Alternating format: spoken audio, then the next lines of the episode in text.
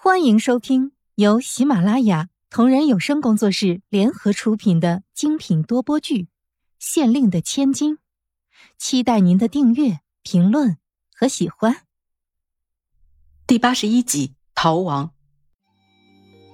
皇上却在心里疑惑起来，面色有些不悦的说道：“爱妃想要什么恩典？”慕容菲菲像是没听见皇上的不悦似的，继续说道：“皇上。”臣妾想把宫里的一些不用的东西典当出去，然后充作军费。皇上的脸色这才好看起来。可是皇宫里的东西都有印记啊，这样的话也不能拿去卖吧？慕容菲菲安慰道：“这倒不打紧，有印记的皇上可以搞一个拍卖，让那些有钱人买回去做传家之宝。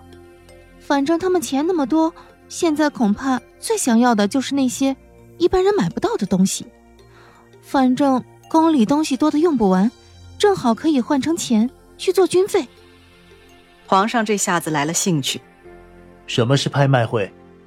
慕容菲菲解释道：“就是咱们把一些东西送到一家可靠的商铺里，然后与他们商量好底价与分成，再由商铺出面卖掉，价高者得。”皇上听了慕容菲菲的方法。没几天就搞了一个拍卖会，果然那些有钱人一听是拍卖皇室用品，大家都趋之若鹜。皇上借此机会狠狠地捞了一大笔银子做军费，这下就不用担心打仗的资金了。有了充足的军费，皇上也不怕与王爷打仗了。于是这场仗便轰轰烈烈地打了起来，双方有胜有败。为了摆脱王爷与皇后娘娘给自己戴上的祸国殃民的帽子，慕容菲菲凭借着自己在现代的见识，起草了几篇对于造反之人的痛恨。因为语句诚恳，字字珠玑，被众多读书人所追捧。而后，慕容菲菲又不经意间提了几个与国有益的点子，在获得了皇上的称赞后被实施，获得了大多数大臣的支持。慕容菲菲又自己掏腰包建了几个布施的粥棚。让那些没有人养的老人和小孩在那里有个安顿的地方。有了读书人与臣民的支持，与慕容菲菲自己的运作，不消几日，祸国殃民的大帽子就被摘下来了，反而被百姓交口称赞，说德贵妃娘娘聪明又善良，实在是世间少有的奇女子。很快，不出慕容菲菲所料，皇上没有来得及改变的兵力分布。就成了王爷与皇后娘娘打击皇上部署的最佳武器。虽然早就已经准备充分，但是王爷真的没有想到皇后娘娘会出手的这么快，这么狠，就好像已经对皇帝的所有种种已经了然于手一样，根本没有丝毫的犹豫，直接就将自己掠走。要逃亡了吗？是啊，可是王爷并没有这么想，他的眼神里充满着仇恨。一个自己讨厌的王朝就要倒塌。取而代之的将会是自己，自己终将成为这个时代最耀眼的存在。皇后娘娘显然已经安排好了所有的退路，早就在皇后娘娘还没有开始动手的时候，就已经将所有的逃亡路线安排妥当了，万事俱备，只欠东风。所有的准备都为了这一刻的实施。王爷看着这个已经渐渐远去的皇城，心中不禁一阵暗恨：早晚有一天自己会回来的。一定会再一次的回来，而且是以胜利者的姿态，强悍来袭。不管是谁，都不能够阻挡自己前进的脚步。王爷想到了自己曾经的一些功绩，为了巩固皇帝的王朝，自己不惜亲自带兵杀上战场。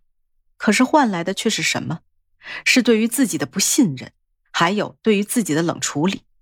自己虽然是个王爷，但是也是一心为了王朝着想。并不是一开始就为了能够拥有这天下，但是现如今所有的一切，包括是自己的逃亡，都是皇帝逼迫的，所有的一切都是他逼的，没有什么原因，没有什么理由，只是因为皇帝。王爷咬着牙齿，心中思绪万千，没有什么缘由的，眼神中闪烁着愤怒的目光。这一次无论如何，也要把这个天下握在手中。自己这并不是畏惧的逃亡。而是胜利的逃亡，为了走向自己的神坛而做出的最后的努力。看着王爷的神情，皇后娘娘就知道他在想着什么，不禁摇了摇头。王爷，我知道你在想着什么。可是，我们这次要对付的是这个天下，你不要因为仇恨而被蒙蔽了双眼。王爷点了点头，淡淡的说道：“你放心吧，皇后娘娘，我是个什么人，难道你还不清楚吗？这么多年过去了，我都忍了，为的是什么？不就是今天吗？我不求能够一举成功，但是现在我们已经是箭在弦上，不得不发了。既然事情已至此，我们也没有什么好说的。”我不胡，是因为自己的一己私利，而最终断送了整个天下的兴衰。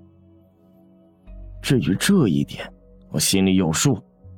皇后娘娘见王爷这么说，不禁心中有了几分答案。你明白这个最好。